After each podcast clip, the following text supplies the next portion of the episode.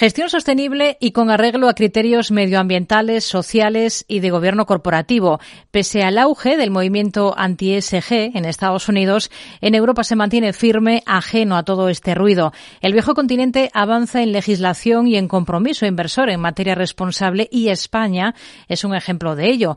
Esta tarde abordamos en Mercado Abierto la inversión responsable de la mano de una gestora pionera en situar todos sus productos gestionados de forma activa en los nuevos parámetros de sostenibilidad marcados por la legislación europea. Hablamos de Cuchaban Gestión con su consejero delegado, Joseba Urrieta. ¿Qué tal? Muy buenas tardes. Muy buenas tardes.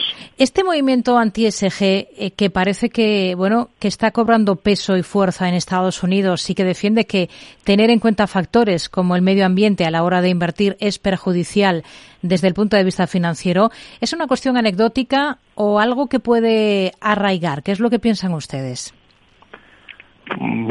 Pues creo que es un tema político. Eh, conceptualmente me cuesta creer, ¿no? Que o entender que, la sostenibilidad se, se, ponga en duda como un objetivo para todos, ¿no? Ayer precisamente veía en la tele una noticia eh, no sé en qué, informativo era, sobre la ciudad de Milán, ¿no? La tercera ciudad con más contaminación del mundo. O sea, esto está ahí. Eh, no, creo que podamos eh, construir un, un, mundo que no tenga en cuenta la sostenibilidad eh, a la hora de, tomar nuestras decisiones, también en el mundo de la inversión, evidentemente, que son muy importantes.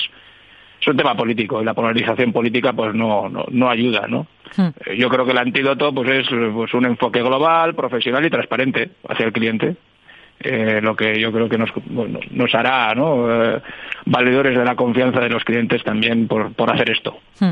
Un tema político, polarización que también estamos viendo en Europa, en España, sin ir más lejos. ¿Este movimiento podría acabar arraigando aquí en Europa? Porque hay sectores, se me ocurre ahora mismo, que no tienen nada que ver con las inversiones. Estamos viendo protestas de los agricultores ya en las carreteras eh, que están cuestionando ese ritmo de implementación de los objetivos verdes europeos yo creo que se mezclan muchas cosas, ¿no? Pero la sostenibilidad hay que, hay que es un tema de compromiso y de convicción y, evidentemente nada tiene coste cero, ¿no? Pero hay que elegir las, las, prioridades, ¿no? Y esto no puede estar fuera de las prioridades de las personas. Yo, yo creo que en Europa eh, a nivel convicción eh, estamos algo ¿no? más avanzados que Estados Unidos, en algo en lo que podemos decirlo, pero como, como bien dices, no somos ajenos, ¿eh? la polarización política está y, y el auge de los populismos pues puede hacer que, en algún momento se pongan en, duda las cosas, sin duda.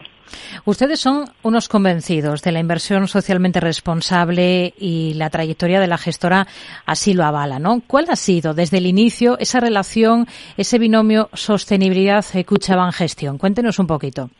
Bueno, nos gusta decir que somos pioneros, eh, igual porque como somos un poco de Bilbao, pues eh, nos gusta decir estas cosas, sobre todo cuando nos escuchan pues desde Madrid y, desde el resto de España, ¿no?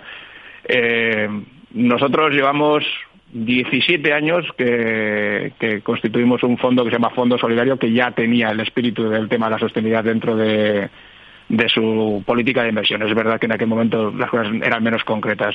Y desde el año 2016 eh, que en el mundo del ahorro destinado a la jubilación, en formato entidad de previsión social voluntaria, que, como sabéis pues es la figura jurídica que para las inversiones destinadas a la jubilación en, en la comunidad autónoma, ya incorporamos. Eh, una política de inversión socialmente responsable de manera de manera explícita en, los DPIs, ¿no? en los documentos que, que designan la política de los vehículos.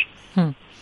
En todo caso, hay una fecha clave para ustedes como gestora en materia de sostenibilidad, que es lo que estamos eh, comentando, y tiene que ver con su adherencia a esa red que tutela el cumplimiento de los principios de inversión responsable de, la ONU, ¿no? Esto diría que ha marcado un, poco un antes y un después.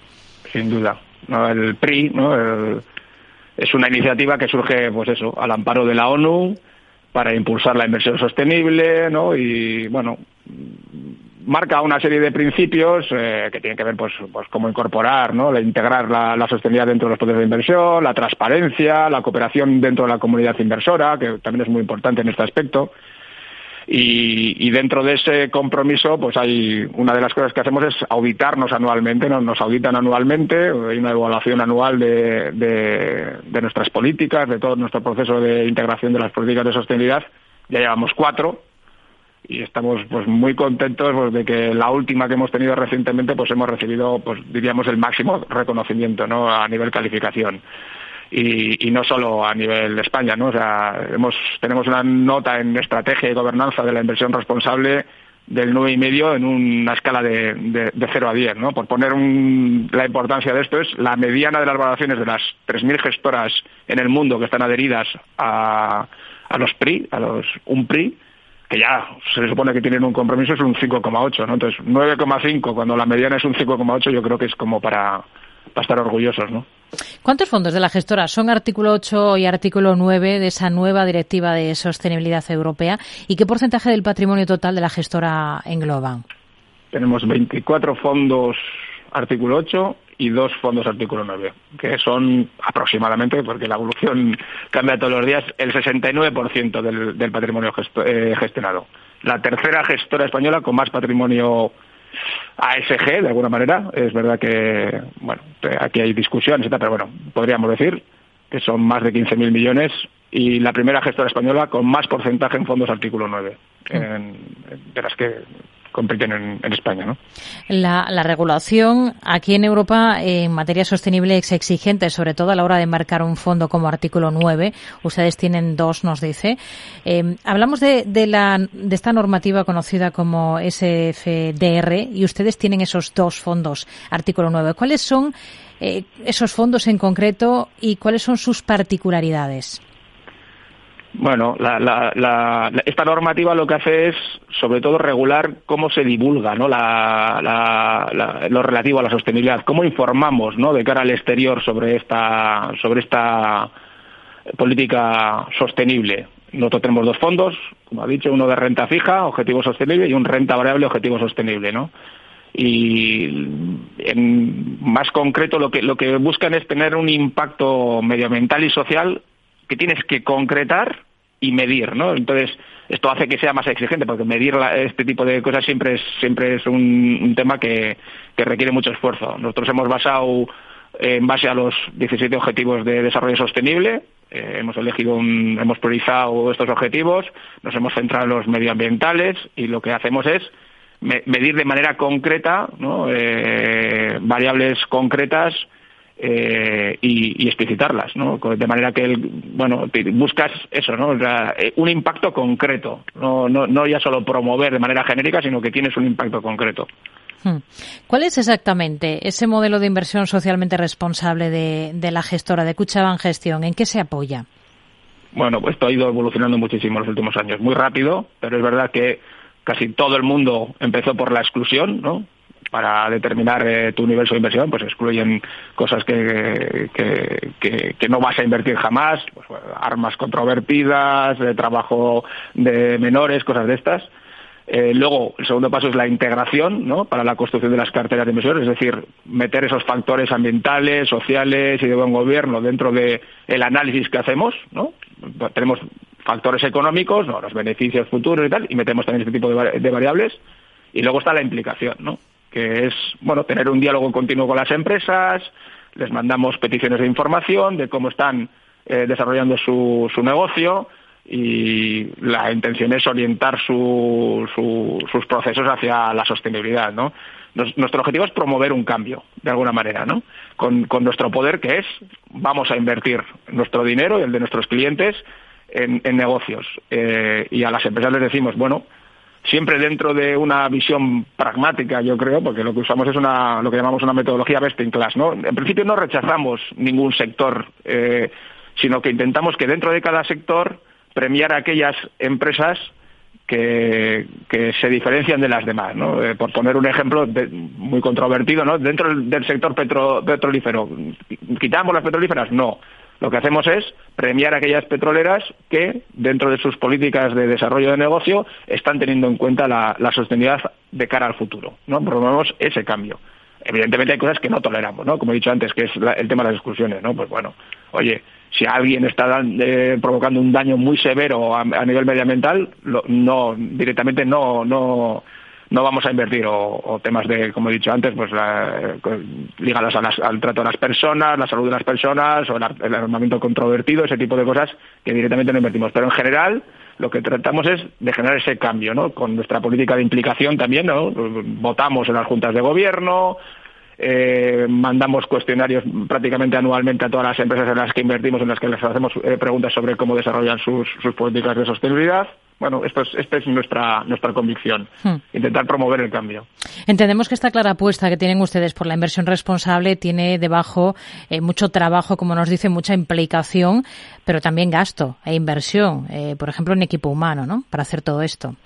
Implicación total, porque además es que ha afectado a todos los departamentos de la sector. Alguien podría pensar que esto afecta sobre todo a los que deciden las inversiones, no, pero es que ha implicado a las áreas de cumplimiento, a las áreas de riesgos muy implicadas, a las inversiones, por supuesto, pero incluso a la, a la gente de la administración le, le, está implicando, ¿no? Y, y, sí, hemos contratado gente específicamente por esta motivación, dos personas y media, diría, eh, y, y tenemos un impacto, bueno, que consideramos razonable, pero que hay que eh, cuantitativamente está cogiendo importancia que en la línea de gastos, ¿no? Porque hay mucho de, proveedores de datos aquí, ¿no? Que hay que comprar, porque toda esta información hay que hay que hay que ponerla en un dato y hay que ser capaz de analizarlo. Y eso, eh, pues bueno, requiere de, un gasto porque hay que pagar a esos proveedores de datos. Hmm. Todo esto que nos ha contado em, hasta el momento nos da una idea clara de por qué están nominados ustedes en los premios de Capital Radio en la categoría de mejor gestora de fondos ASG. ¿Qué supone para ustedes? Bueno, pues ya estar nominado ya es un, reconocimiento al esfuerzo. Y si, y si con suerte ganamos, pues, pues agradeceremos muchísimo, sienta bien, nos reafirma nuestras convicciones y bueno, pues para el equipo es pues, pues, es motivador sin duda no la, gente le retroalimenta este tipo de cosas no, no vamos a negarlo. Mm. próximos pasos metas que se ponen ustedes en esta materia de inversión responsable en la gestora. Qué objetivos tienen bueno, en general, este es un área que está todavía en construcción y en, incluso la regulación está en construcción. ¿eh? Esto no, no, lo digo yo, lo ha reconocido incluso el presidente de la CNMV.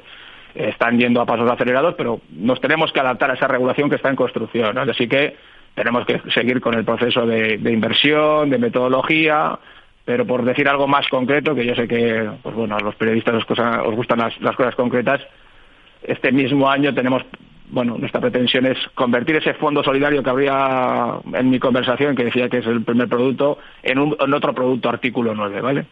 Eh, y además incorporarle pues una parte en esa solidaridad que tiene, que es que dona parte de la de la, de la comisión que cobramos a, proyectos concretos, le vamos a dejar a los clientes ¿no? elegir entre una serie de destinos eh, que van a estar vinculados a los ODS otra vez, pues que ellos, bueno, de alguna manera elijan a qué objetivo concreto quieren que su, su parte vaya ¿no? donada.